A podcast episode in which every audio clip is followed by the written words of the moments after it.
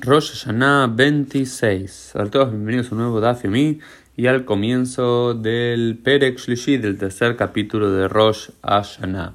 Y ahora ya vamos a dejar de hablar de la santificación del nuevo mes, de los años, y vamos a empezar a hablar del Rosh Hashanah, como lo conocemos nosotros, y algunas de sus mitzvot y sus características centrales. Sin lugar a dudas, la característica central de Rosh Hashanah tiene que ver con la mitzvah central de ese día, que es el toque del shofar. Y acá encontramos en la página 26 a una Mishnah que nos empieza a hablar del shofar y sus características. Y nos dice, Kola shofarot sheirim. Todos los tipos de shofar, todos los tipos de cuerno de, diferentes animales están permitidos, son aptos. Hutz Michel Parami excepto el de la vaca. Después la quemará lo analiza, da diferentes motivos, dice que el de la pará, que el de la vaca y el shor, el del toro, no pueden, y hay un juego de palabras, shor par, digamos, el toro y, torillo, toro, novillo o, vaca es mish shor par, es mish shofar. Y por otras razones también se nos dicen que eh, los cuernos del shofar no, eh, no pueden ser de vaca porque no se llaman eh, shofar, sino que se llama keren. Bueno, pero más allá del cuerno de la vaca, tenemos que saber que todos los tipos de eh, cuernos son kasher. Sin embargo, hay algunos más eh, ideales que otros, ¿no es cierto? Y eso nos viene y nos dice la quemará. el, si bien todos los cuernos de cualquier animal son kasher, el ideal, dice Shofar Shel Rosh Hashanah Shel en el templo de Jerusalén solía ser de Yael, de una cabra.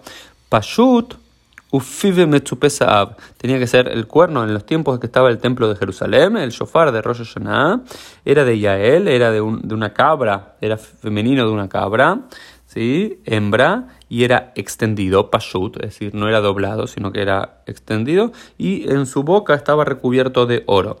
Y se tocaba en el templo de Jerusalén con dos hatzerot, con dos flautas, una de un lado y del otro, pero el sonido del shofar se alargaba y de los Hatzot terminaban antes porque la mitzvah del día era del shofar. Y en los Taniot, en los diferentes días de ayunos, era en realidad de eh, Eilim, era de cabrito, era más masculino y eran rectos, ¿sí? Y su boca estaba recubierta de, em,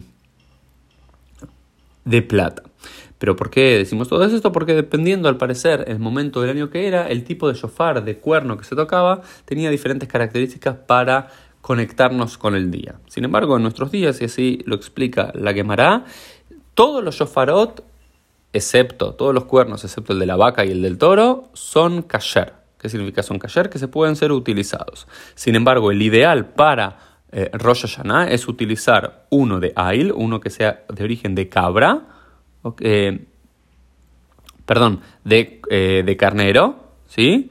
De, carnero y que sea kafuf, que sea doblado. ¿Por qué que sea kafuf? Porque nos dice la quemara que en Rosh Hashanah todos tenemos que estar doblados, es decir, tenemos que estar doblados en la intensidad de nuestra plegaria y también doblegados en nuestras en una introspección personal que doblados por el dolor, por los pecados y los errores cometidos. Por eso el shofar tiene que representar eso y tiene que estar doblado como nosotros. Sin embargo, idealmente el de Yom Kippurim, que era el día del jubileo también, debe ser recto, ya que tenemos que estar rectos y parados enfrentando el juicio y el veredicto eh, final.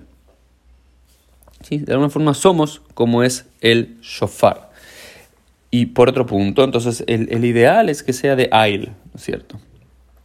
Y eh, doblado. Sin embargo, también se permite ¿ok? De cualquier otro animal kasher e incluso de un animal no kasher. Hay discusión en la quemará. Hay algunos que dicen que se permiten de un animal kasher, que iba a ser kasher, pero terminó siendo una nebela o es decir, un animal que se lo encontró muerto, o bien eh, que tenía una enfermedad terminal, pero algunos incluso dicen que una behematmea, incluso de un animal tamé, de un animal impuro, también se le podría sacar el cuerno para convertirse en shofar. Aunque por supuesto estamos hablando que el ideal es de ail, de carnero y kafuf doblado y por supuesto kasher de principio a fin. Esto fue el Dafim del día, nos vemos mediante en el día de mañana.